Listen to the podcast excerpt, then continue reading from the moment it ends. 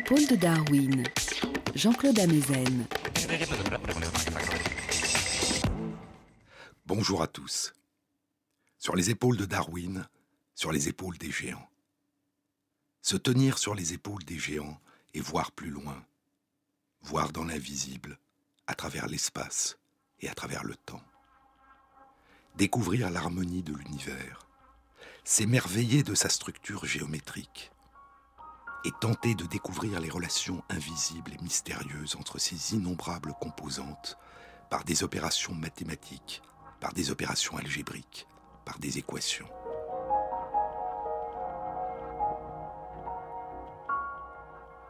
Là sera la splendide entreprise des astronomes de la Renaissance, l'aventure dans laquelle s'engageront au début du XVIIe siècle Johannes Kepler et Galileo Galilei. Et là sera, avant eux, l'aventure dans laquelle s'engageront les mathématiciens et les peintres italiens du Quattrocento, qui découvrent et explorent dans leurs tableaux les lois de la perspective.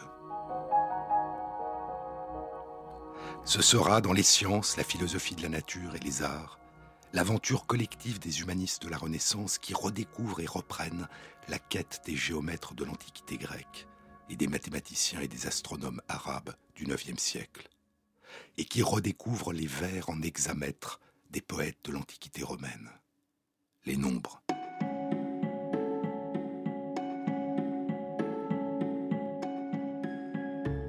Le profond mot nombre est à la base de la pensée de l'homme, dira Victor Hugo.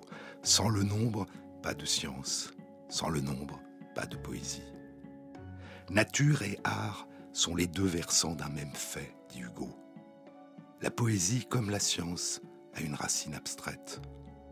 Le profond mot nombre est à la base de la pensée de l'homme. Il signifie harmonie, aussi bien que mathématique.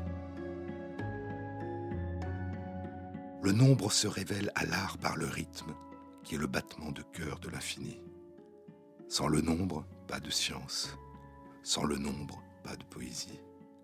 La strophe, l'épopée, le drame, la palpitation tumultueuse de l'homme, l'explosion de l'amour, l'irradiation de l'imagination, toute cette nuée avec ses éclairs, la passion, le mystérieux mot nombre régit tout cela, ainsi que la géométrie et l'arithmétique.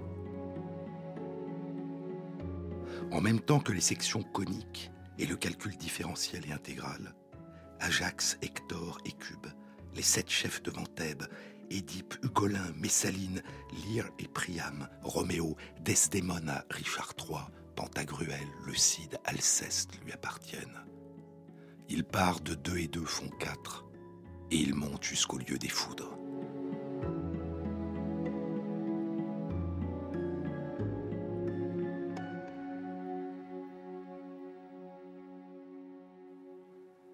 Quand Platon fonde son académie, on dit qu'il fait inscrire au fronton du bâtiment que nul n'entre ici s'il n'est pas géomètre.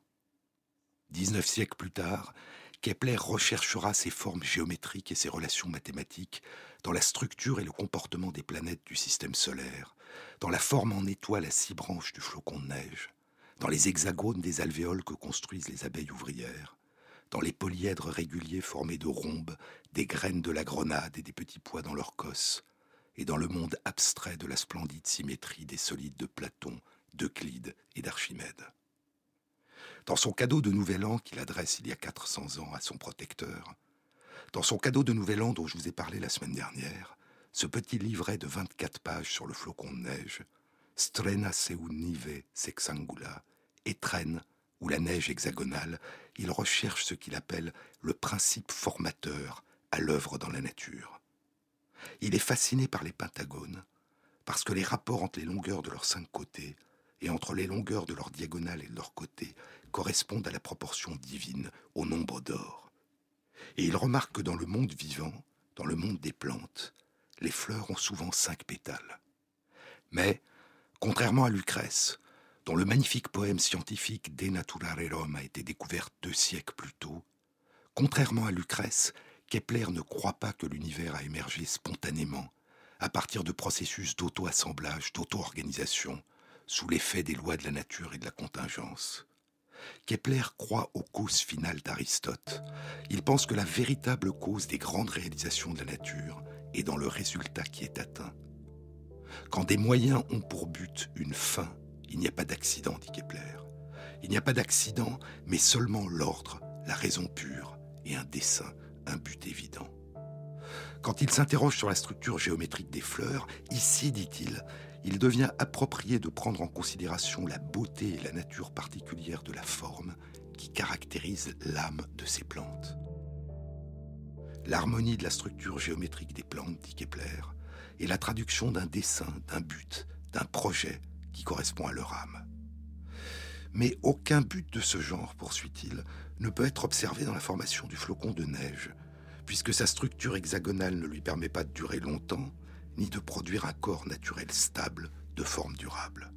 J'en déduis, dit-il, que le principe formateur de la nature n'agit pas uniquement pour atteindre des buts, mais peut aussi agir à seule fin de décoration. Et le pouvoir formateur de la Terre, ajoute-t-il, ne se limite pas à une seule forme, mais embrasse et connaît la totalité de la géométrie. Qu'il s'agisse d'atteindre des fins, des intentions, un projet, ou qu'il s'agisse de variations plus gratuites sur la beauté, la nature pour Kepler s'écrit et se lit dans le langage de la géométrie. Mais jusqu'à quel point le langage de la géométrie et de l'algèbre? Jusqu'à quel point le langage des mathématiques qui permet à Kepler de déchiffrer la course des planètes dans le ciel permet-il aussi de déchiffrer les comportements du monde vivant? Pas seulement de le décrire et de le célébrer, les cinq pétales des fleurs sont le reflet de l'âme des fleurs, mais aussi de tenter de le comprendre.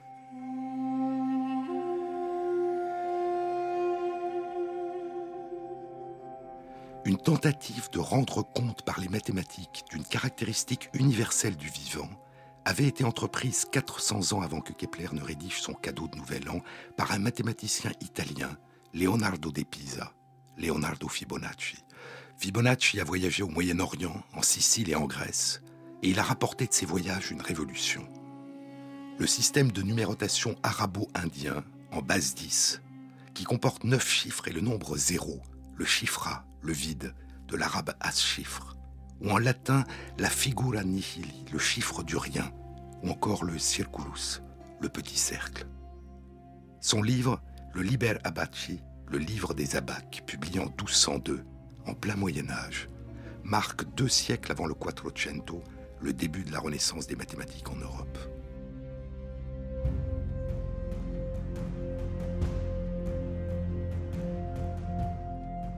Quand commence la Renaissance? Ce qu'on a appelé la Renaissance. De combien de vagues successives? De combien de renaissances successives a-t-elle émergé? Et quelles traces anciennes subsistent encore dans la longue histoire de l'humanité de cette fascination pour les nombres et pour les opérations qu'ils permettent d'accomplir et d'inventer? Les nombres et les opérations arithmétiques élémentaires, l'addition, la multiplication, ont une origine plus ancienne encore que l'écriture.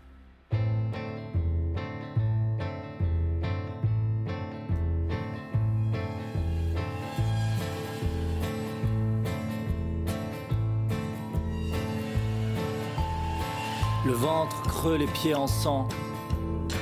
Marchons, marchons, marchons gaiement. On touche que le quart d'une ration. Le bidon est rempli de courants d'air mais nous portons la fourragère. L'été à l'ombre des drapeaux, on est au frais, il fait si beau. Ceux qui tomberont d'insolation seront sûrs de pas claquer cet hiver.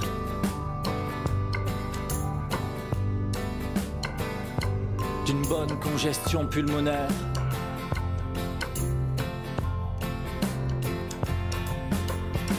Marche ou crève. Marche ou crève. Où allons-nous? Nous allons dans le nord. On a besoin de nous. Nous, on est du sud. Pourquoi y allons-nous? Nous allons dans le nord. Parce qu'il y a des grèves Marche ou crève. Marche ou crève.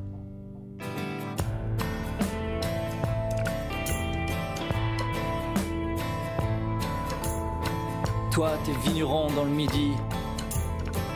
Et c'est dans le nord qu'il y a la grève. Si on te laissait dans ton pays et qu'on te donne l'ordre de tirer, tu ne tirerais pas sur ton père. Moi, je suis pêcheur dans le Finistère. Explique-moi pourquoi je tirerais sur un mineur du Pas-de-Calais. Tous les travailleurs sont des frères. Faut pas nous laisser posséder. Où allons-nous? Marche ou crève. Marche ou crève. Rien à faire. S'il faut tirer sur nos frères, on ne refuse pas de tirer. On ne peut pas tirer. On ne peut pas viser. Le fusil est bouché. La cachette rouillée. Les cartouches mouillées. Rien à faire. Rien à faire. Rien à faire.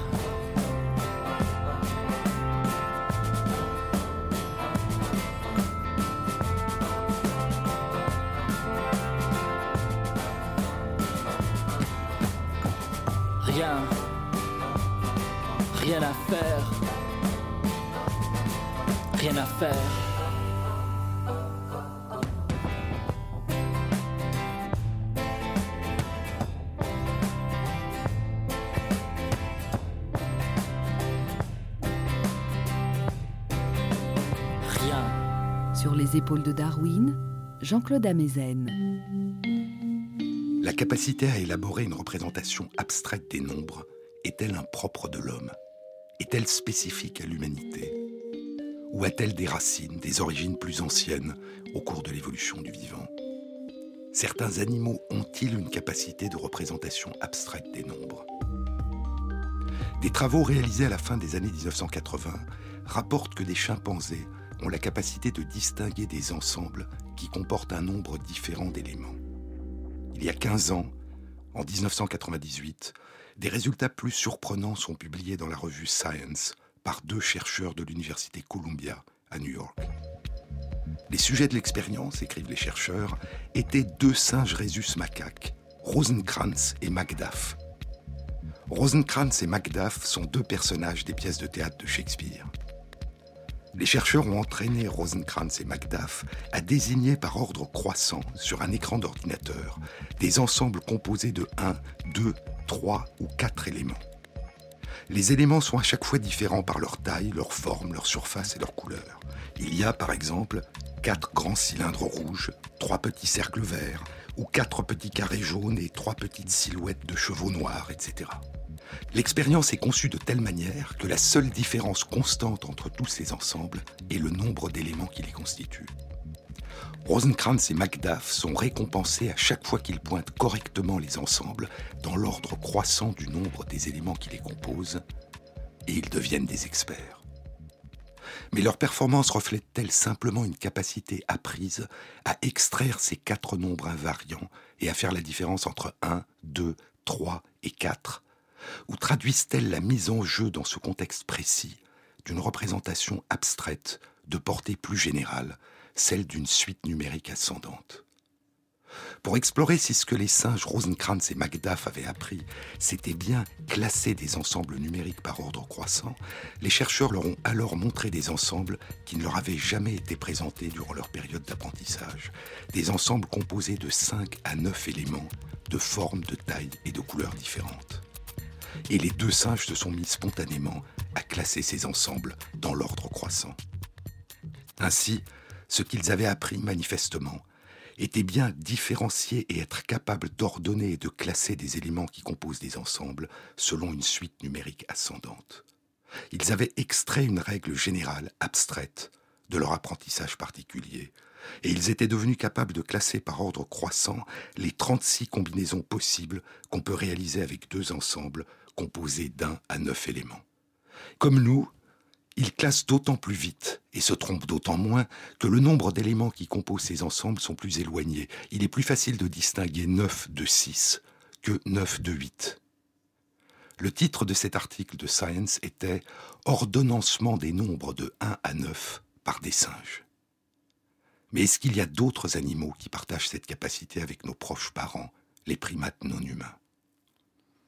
Il y a trois ans, en 2008, des travaux publiés dans la revue Animal Cognition par deux chercheuses australiennes annonçaient que les abeilles étaient capables de compter jusqu'à quatre. Les abeilles trouvaient leur nourriture, un peu de nectar, à l'intérieur d'un tunnel. La nourriture était cachée derrière un indice, et la seule indication sur l'endroit où était la nourriture était non pas comme d'habitude une distance, mais le nombre d'indices. Les abeilles apprenaient à reconnaître combien d'indices les séparaient de la nourriture, y compris quand la forme et la couleur de ces indices étaient modifiées. Mais quatre semblait le maximum de leur capacité de discrimination numérique. Elles distinguaient 1, 2, 3 et 4, mais pas 5, tout du moins dans le cadre de ces expériences et il s'agissait uniquement pour ces abeilles de reconnaître ce qu'elles avaient appris lors de leur apprentissage, et non pas, comme chez les rhésus macaques, du fait de tirer de leur apprentissage une loi générale qui s'applique à des suites mathématiques qui ne font pas partie de l'apprentissage. Trois ans ont passé, et il y a un mois, le 23 décembre 2011, une publication dans la revue Science provoque une grande surprise. Un groupe de chercheurs de Nouvelle-Zélande révèle que les capacités des rhésus macaques Rosencrantz et Macduff sont partagées par des animaux qui sont pour nous des parents beaucoup plus lointains. Le titre de l'article est Les pigeons à égalité avec les primates dans le domaine des compétences numériques. Les chercheurs avaient entraîné trois pigeons à classer des ensembles comportant un, deux ou trois éléments par ordre croissant du nombre des éléments qui les composent. Les pigeons apprennent à indiquer l'ordre croissant en piquant de leur bec l'écran de l'ordinateur. Et une fois que les pigeons sont devenus experts, les voilà devenus capables, comme les singes Rosencrantz et Macduff, de classer par ordre croissant des ensembles de 4 à 9 éléments auxquels ils n'avaient jamais été exposés auparavant. Comme Rosencrantz et Macduff, les pigeons étaient devenus capables de classer par ordre croissant n'importe quel ensemble composé de 1 à 9 éléments. Comme les singes Rhésus, les pigeons ont acquis une règle numérique abstraite qu'ils peuvent appliquer à des nombres qui ne font pas partie de leur apprentissage. Comme les singes Rhésus et comme nous, les pigeons réussissent d'autant plus vite et d'autant mieux que les nombres d'éléments sont distants, 5 et 8 plutôt que 7 et 8. La seule différence entre les singes rhésus et les pigeons est la durée de l'apprentissage. Quelques semaines pour les singes rhésus, plus de neuf mois pour les pigeons. L'organisation anatomique du cerveau des oiseaux est très différente de celle des primates. Les derniers ancêtres communs partagés par les pigeons et les primates, par les oiseaux et les mammifères, vivaient il y a environ 300 millions d'années. Leurs capacités numériques communes sont-elles dérivées de capacités déjà présentes ou en germe chez leurs lointains ancêtres communs? Ou s'agit-il de ce qu'on appelle un processus d'évolution convergente, c'est-à-dire d'une émergence indépendante dans les branches des oiseaux et des mammifères de capacités semblables? On ne le sait pas. Mais ces résultats s'ajoutent à toute une série de résultats récents qui indiquent l'existence chez certains oiseaux du moins d'un ensemble de capacités qui ont longtemps été considérées comme le propre de l'homme avant d'être découvertes chez les primates non humains et chez certains mammifères. Il en est ainsi notamment de l'utilisation et de la fabrication d'outils, de la capacité à attribuer à d'autres des intentions en fonction de ses propres expériences, ce qu'on appelle la théorie de l'esprit, et de la capacité de se reconnaître dans un miroir. Et ainsi, notre capacité à appréhender les nombres et à dégager des régularités numériques à partir du monde qui nous entoure, semble avoir des racines anciennes et être pour partie au moins partagées par de nombreuses espèces animales.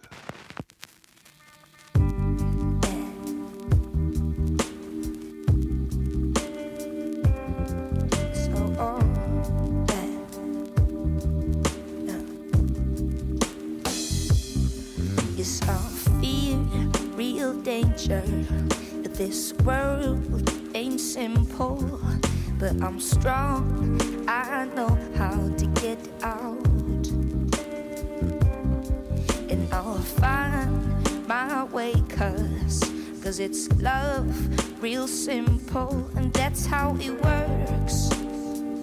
Oh, so won't you just give it up, cause you don't understand?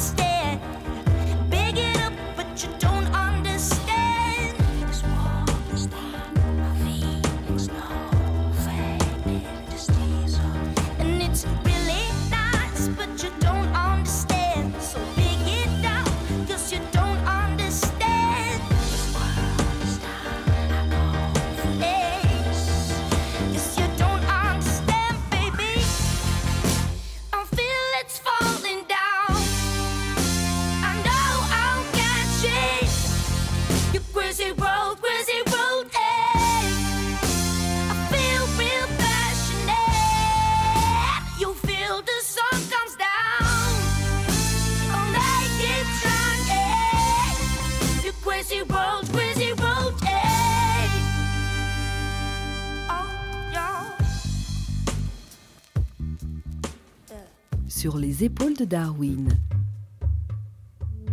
Les plus anciennes traces découvertes à ce jour de représentation matérielle des nombres par des êtres humains remontent aux origines de ce qu'on appelle la période historique de l'aventure humaine. Et elles ont été découvertes sous diverses formes sur tous les continents. Au Moyen-Orient, en Mésopotamie, en Chine, en Inde, en Amérique du Sud, en Afrique. Au Moyen-Orient, en Mésopotamie, à Suse et à Uruk, les vestiges les plus anciens des ancêtres des nombres découverts à ce jour datent d'il y a 5000 ans, du quatrième millénaire avant notre ère. Ils semblent avoir été utilisés pour la comptabilité, pour garder la trace des échanges ou de la vente de blé ou de bétail, ou de la mesure de la surface de champs ou d'autres terrains. L'arithmétique, les additions de nombre de têtes de bétail ou de la quantité de récolte. La géométrie, littéralement en grec la mesure de la terre, la mesure des dimensions des terrains, des sols.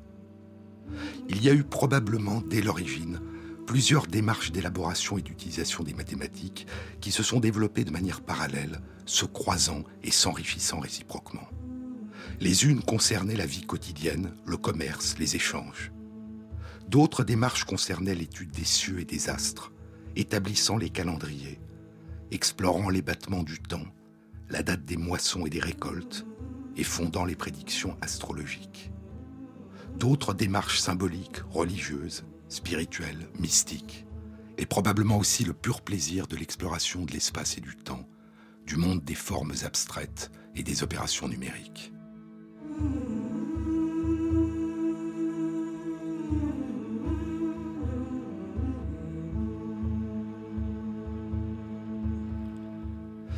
Traces les plus anciennes de l'utilisation des nombres en Mésopotamie sont des boules d'argile creuses, fermées, qui contiennent à l'intérieur des jetons d'argile représentant des grandeurs, vraisemblablement des quantités de biens.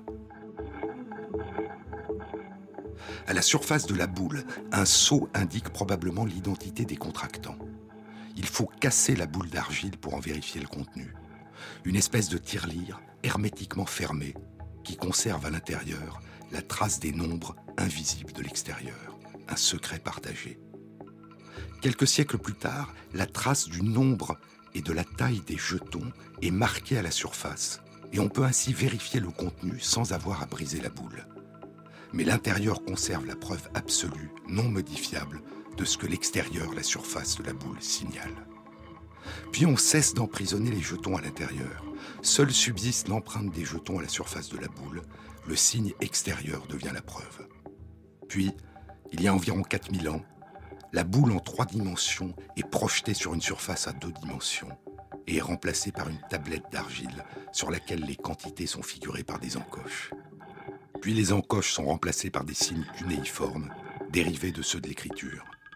Les chiffres, les symboles qui correspondent au nombre, deviennent une variation sur le thème des symboles qui correspondent au langage, une variation sur l'écriture. Au début, en Mésopotamie, il semble qu'un même chiffre n'ait pas eu la même valeur numérique en fonction de ce qu'il représentait, un nombre de brebis ou la surface d'un champ.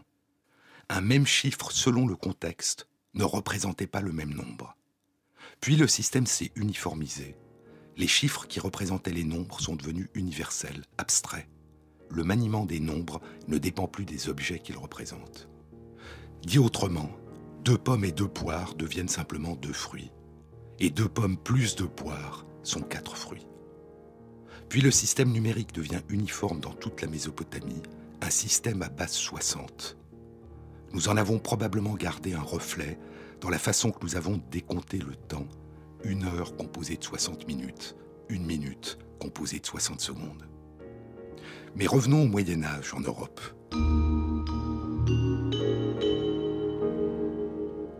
Ce que le Moyen Âge connaît des mathématiques de la Grèce et de la Rome antique provient principalement de l'œuvre du mathématicien du VIe siècle Boès, De Institutione Arithmetica. Certaines propriétés des nombres, indépendamment des opérations élémentaires qu'ils permettent de réaliser, certaines propriétés des nombres, comme c'était le cas pour Platon et pour les pythagoriciens, reflètent durant le Moyen Âge l'harmonie du monde, mais dans une dimension religieuse, mystique. Nombre pair, nombre impair, nombre premier, nombre parfait, et certaines proportions, dites arithmétiques, géométriques et harmoniques musicales.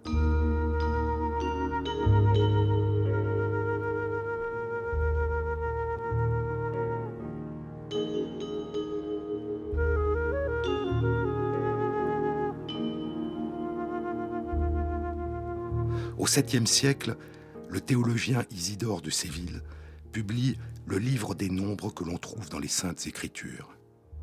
À côté de l'utilisation des nombres pour déchiffrer l'œuvre du Créateur, notamment dans les textes sacrés, il y a une autre utilisation impliquée dans les activités commerciales. Elle est fondée, comme en Asie, sur l'utilisation d'abac, avec des jetons qu'on déplace, permettant d'additionner, de soustraire et de multiplier. Puis, au milieu du XIIe siècle, en Espagne, sous la direction de l'archevêque Raymond de Tolède, les livres écrits au IXe siècle par le grand mathématicien arabe de Bagdad, Muhammad ibn Musa al-Kharizmi, sont traduits en latin. La traduction en latin des ouvrages des mathématiciens arabes fait non seulement ressurgir une partie de l'œuvre perdue des mathématiciens de l'Antiquité grecque, mais aussi l'œuvre des mathématiciens de l'Inde du IIe siècle et les avancées réalisées par les mathématiciens arabes. Mais les mathématiques arabo-indiennes ne commenceront à être vraiment prises en compte qu'un siècle plus tard, à partir de la publication en 1202 par Fibonacci de son livre des abacs. Le livre présente une nouvelle façon de réaliser des opérations de calcul. De très nombreux mouvements des doigts permettent par exemple de faire des retenues au cours des opérations de multiplication sans avoir à écrire ni à utiliser d'abac. Les neuf chiffres arabes et le zéro les neuf chiffres arabes qui sont écrits comme la langue arabe de droite à gauche et qui subiront des déformations à mesure qu'ils seront adoptés en Europe, écrits de gauche à droite, comme le sont les langues européennes. Le livre des abacs présente aussi les tables de poussière des mathématiciens arabes, une table recouverte de sable ou de poussière de craie, sur laquelle on trace les nombres, on effectue des opérations et puis on les efface, l'ancêtre de nos tableaux noirs et de nos ardoises. Mais surtout, Fibonacci révèle comment écrire les opérations pour pouvoir effectuer plus facilement la multiplication de grands nombres, et il révèle l'algèbre des mathématiciens arabes qui permet de résoudre des équations du second degré. C'est dans la troisième partie de son livre que Fibonacci présente la suite numérique qui porte aujourd'hui son nom. C'est une suite dans laquelle chaque nombre est égal à la somme des deux nombres qui précèdent. Commençons par 1. 1 est précédé de 0 la somme de 0 plus 1 donne 1. Puis la somme de 1 plus 1 donne 2. Puis 2 plus 1 donne 3, 3 plus 2 donne 5, et ainsi de suite. Toujours cette même opération, ce même algorithme, répété jusqu'à l'infini. La suite est 1, 1, 2, 3, 5, 8, 13, 21, 34, 55, etc. Mais Fibonacci ne présente pas uniquement sa suite comme un algorithme abstrait, comme une harmonie des nombres, comme la suite des nombres premiers ou des nombres pairs ou impairs ou des multiples de deux. Il présente sa suite comme un algorithme qui permet de rendre compte d'un processus qui opère dans le vivant.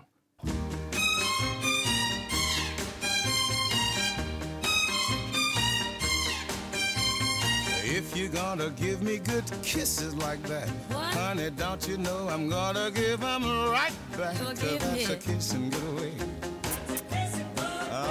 Ah, that's a kiss and get away.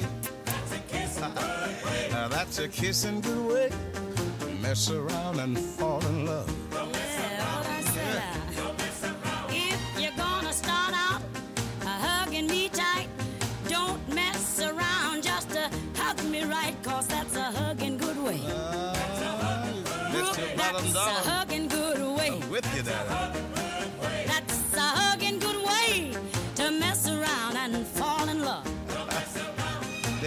Remember this? You know you called me on the phone. Yeah, baby. And just because I was alone, yes, you came around wooing. Admit it. Ah, you better ask somebody if you don't know what you're doing. Now you kissed me and you rocked my soul.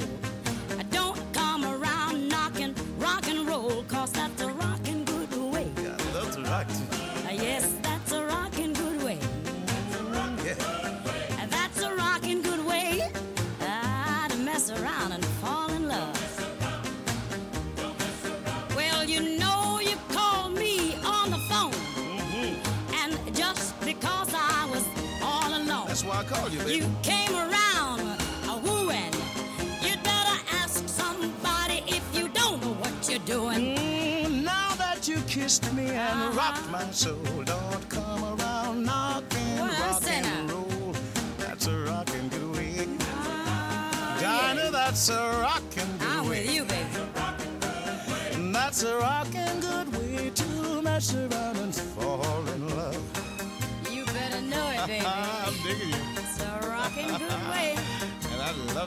How about you? Ah, and baby, you got what it takes. Ain't that something? You dig the rock? I say, Cool. stay out of my spot. Oh yeah. Oh yeah. Yeah, I like your spot though, you know. Jean-Claude Amezen sur France Inter. La suite que présente Fibonacci permet, dit-il, de rendre compte de l'augmentation continue de la descendance d'un couple. Imaginons, dit Fibonacci, qu'un homme possède un couple de lapins, un lapin et une lapine qui viennent de naître. Au bout d'un mois, ils deviendront capables d'avoir des descendants. Imaginons que la lapine, au bout d'un mois, donne naissance à deux petits, un lapin et une lapine, qui vont à leur tour donner un mois plus tard naissance à deux petits et ainsi de suite. Combien y aura-t-il de couples de lapins à la fin de chaque mois? Au début, l'homme ne possède qu'un couple. Un mois plus tard, il n'a toujours qu'un seul couple. Au deuxième mois, deux couples, le premier et celui qui vient de naître. Un mois plus tard, trois couples. Le couple de parents a eu un nouveau couple de descendants, alors que les nouveaux-nés ont grandi et ne peuvent toujours pas se reproduire. Un mois plus tard, cinq couples, puis huit, puis treize, puis vingt et un. L'exemple que donne Fibonacci est très théorique et ne correspond pas à la réalité. En particulier, les lapins de Fibonacci semblent immortels, tous les couples continuent à avoir des descendants mois après mois. Mais ce qui est intéressant, c'est la passion qu'a eue Fibonacci de rechercher une correspondance, une résonance entre le monde idéal d'un algorithme, de la répétition d'une même opération mathématique et une caractéristique essentielle de l'univers vivant. Quatre siècles avant que Kepler ne commence à chercher une correspondance entre l'agencement du système solaire et l'harmonie géométrique des cinq solides platoniciens, Fibonacci cherchait une correspondance entre une suite numérique et la capacité des êtres vivants à croître et multiplier. La fascination de Kepler pour la structure des polyèdres plongeait ses racines dans l'Antiquité grecque, dans les mondes de Platon, d'Euclide et d'Archimède. La fascination de Fibonacci pour cette suite étrange plongeait ses racines dans le monde de l'Inde, dont il semble que les mathématiciens du début de notre ère utilisaient les propriétés comme source d'harmonie musicale. Deux manières différentes d'explorer la structure et les régularités de la nature à partir des constructions parfaites de l'abstraction. Et ces deux approches allaient se croiser. Dans le cadeau de Nouvel An que Kepler offre à son protecteur au début de l'année 1611, dans cette méditation sur le flocon de neige à six angles, sur cette étoile à six branches, dont il cherche la cause sans la trouver.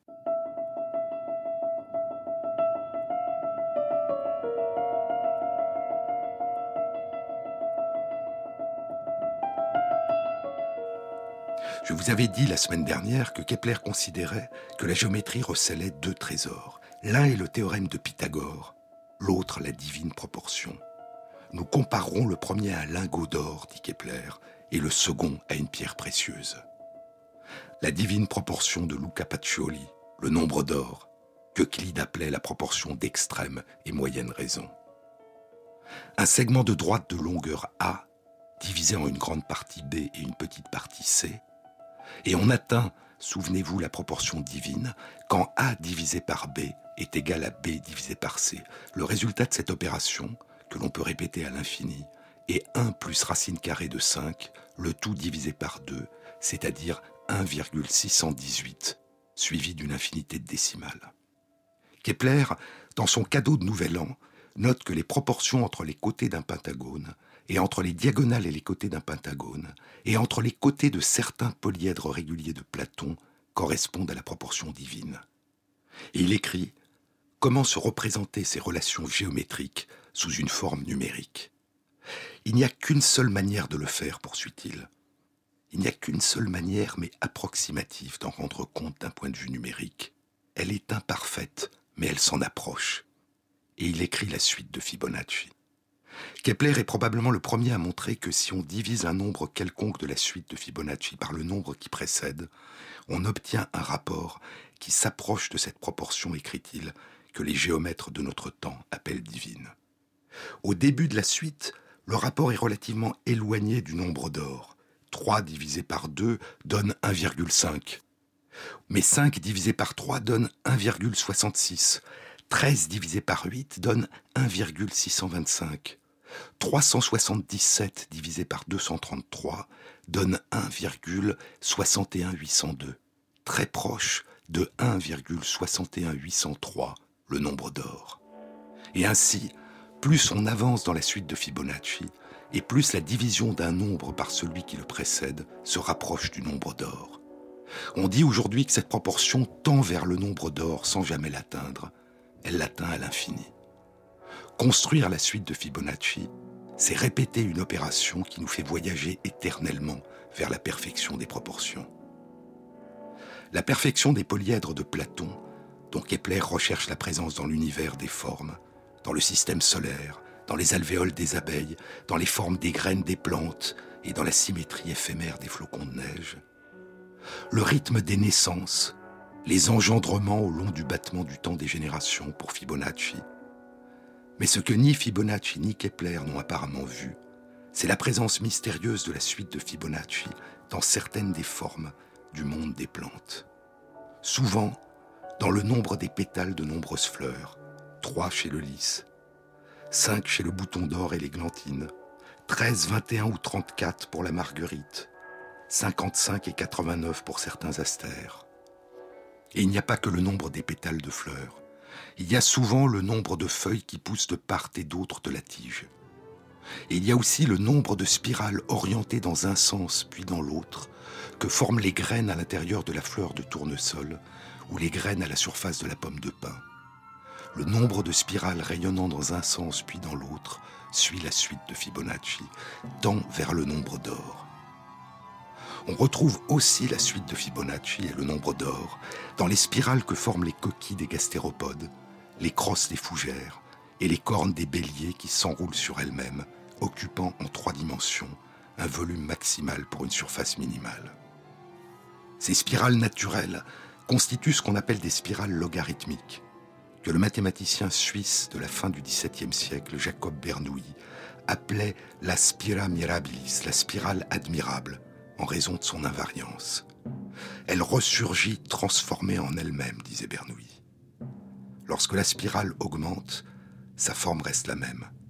Une propriété d'auto-similarité à chaque changement d'échelle, qui est une propriété générale des fractales.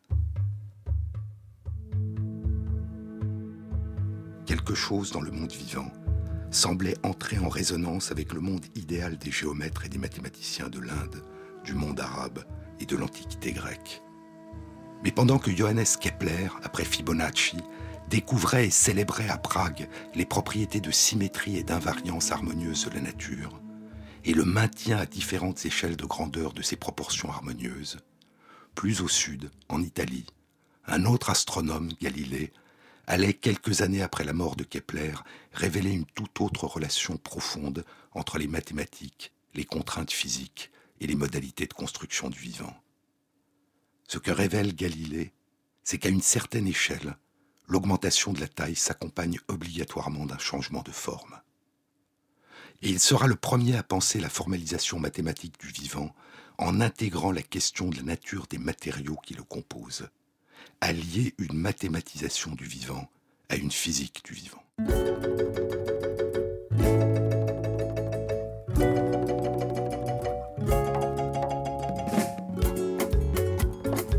Eh, ayuwe mulemba shangola Eh, mulemba shangola ayuwe mulemba shangola kasanzu wa bishila menekenu mukwenu kubaza kwa mushime menekenu kubata. Mm. Eh, mulemba shangola. Ayuwe mulemba shangola? Eh, mulemba shangola. Ayuwe mulemba shangola? Ayuwe luanda? Ayuwe ngola ayuwe bahia? Etumujete mm. Mulemba shangola ayuwe mulemba shangola Eh, mulemba shangola ayuwe mulemba shangola Mulembera milena da magia Kalundu, Angola ritual, África no Solodum.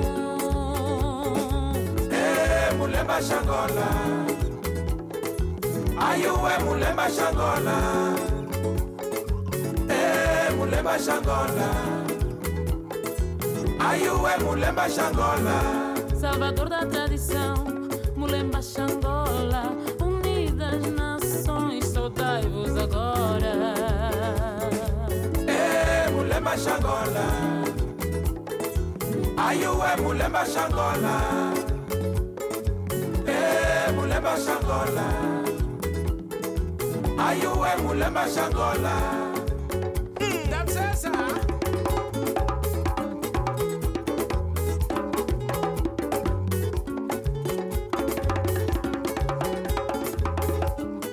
Jean-Claude Amezen sur les épaules de Darwin.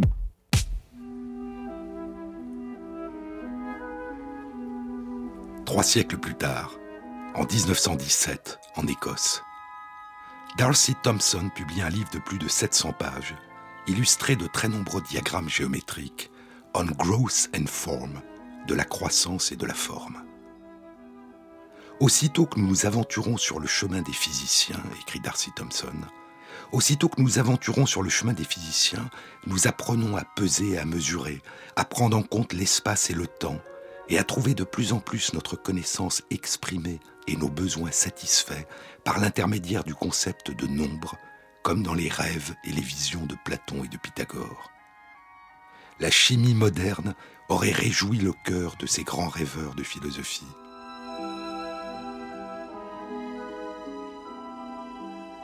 Mais les chercheurs des sciences du vivant ont été pour certains impatients et pour d'autres lents à invoquer l'aide des sciences physiques et mathématiques. Zoologiste, mathématicien, humaniste et écrivain de grande qualité, dira de lui l'évolutionniste Stephen Jay Gould, plus de 50 ans plus tard, Darcy Thompson est un esprit platonicien qui prenait Pythagore au sérieux et travaillait comme les géomètres grecs. Ce qui passionne Thompson, dit Gould, c'est qu'au cours de la croissance des êtres vivants, durant leur développement individuel et au cours des variations de leur taille sur les temps longs de l'évolution du vivant, certaines des proportions qui les caractérisent demeurent similaires, demeurent invariantes à différentes échelles de grandeur. C'est ce qu'on appelle une croissance isométrique, iso, le même. Les proportions entre les ordres de grandeur restent les mêmes aux différentes échelles. C'est le cas non seulement pour les formes proprement dites, mais aussi pour d'autres propriétés. Par exemple, les petits mammifères ont un rythme cardiaque et un rythme respiratoire beaucoup plus rapide que le nôtre.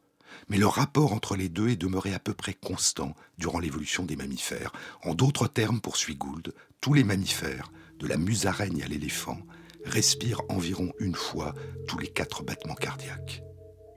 Mais il y a d'autres formes de croissance au cours desquelles les changements d'échelle s'accompagnent obligatoirement, au-delà d'un certain seuil, d'un changement de forme.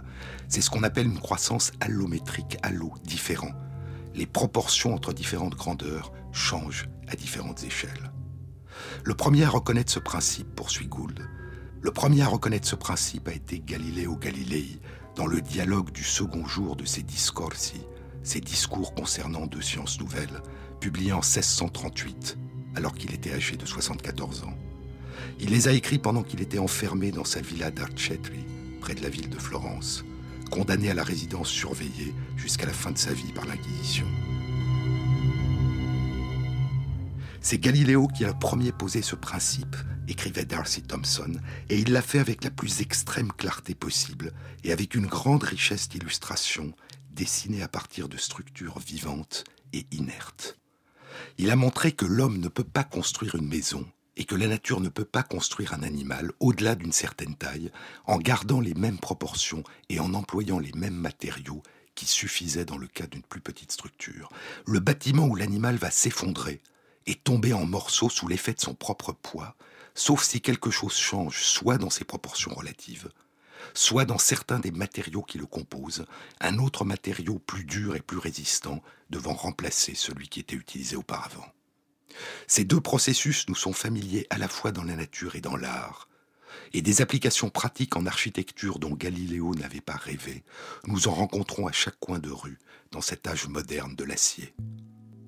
Cette question détermine la forme globale du squelette et est très importante dans le cas des grands arbres. C'est ce qui rend compte du fait que les jeunes arbres ont des proportions élancées et les vieux arbres une apparence plus massive, plus rabougrie, dit Thomson. Et Galiléo, ajoute-t-il, a calculé qu'en raison de ces changements de forme, un arbre ne pourrait pas dépasser une hauteur de 90 mètres.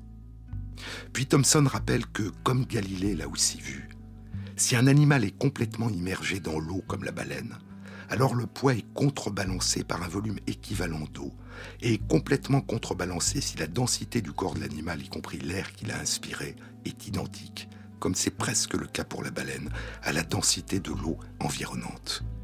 Et c'est l'une des raisons, poursuit Thomson, pour lesquelles les plus grands mammifères sont les mammifères marins. Puis il revient à la question de la force des os des jambes qui portent le poids d'un animal terrestre.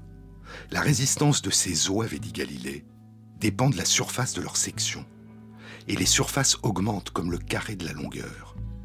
Mais ces os supportent le corps d'un animal dont le volume augmente comme le cube de sa longueur et le poids, à densité égale, suit le volume.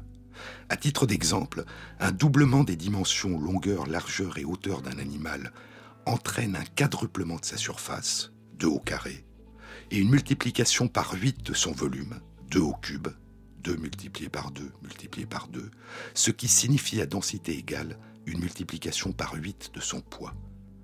Un os qui augmenterait en conservant les mêmes proportions de hauteur et de diamètre que l'augmentation de la taille de l'animal aurait une section 4 fois plus grande, mais devrait supporter un poids 8 fois plus grand.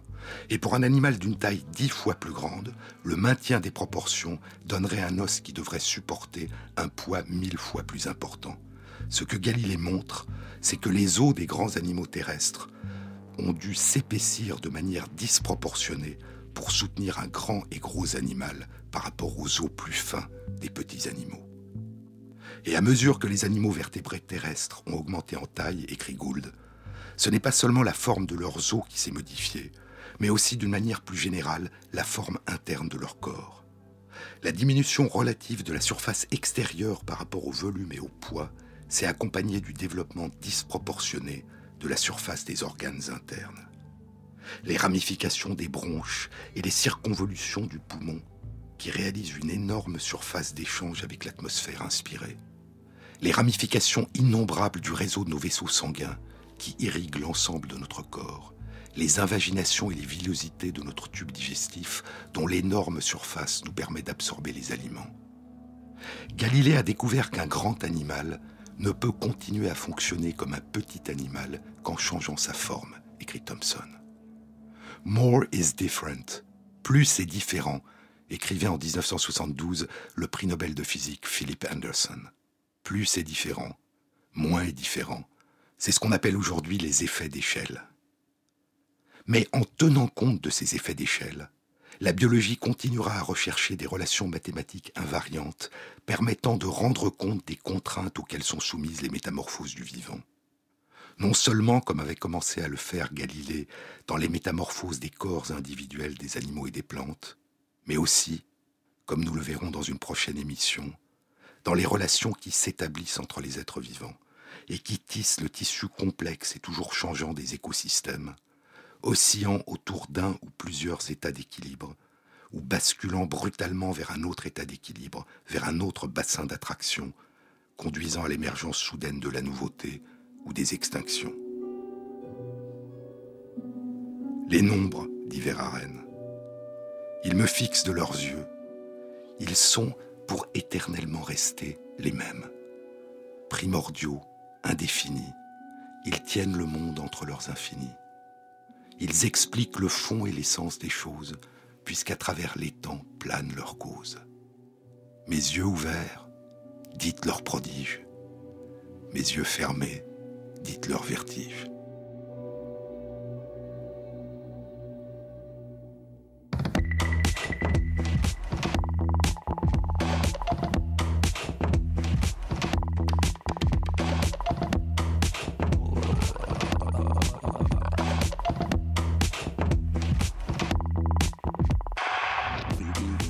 Cette émission a été réalisée par Christophe Imbert, avec à la prise de son Élise Christophe et Thierry Dupin à la programmation musicale.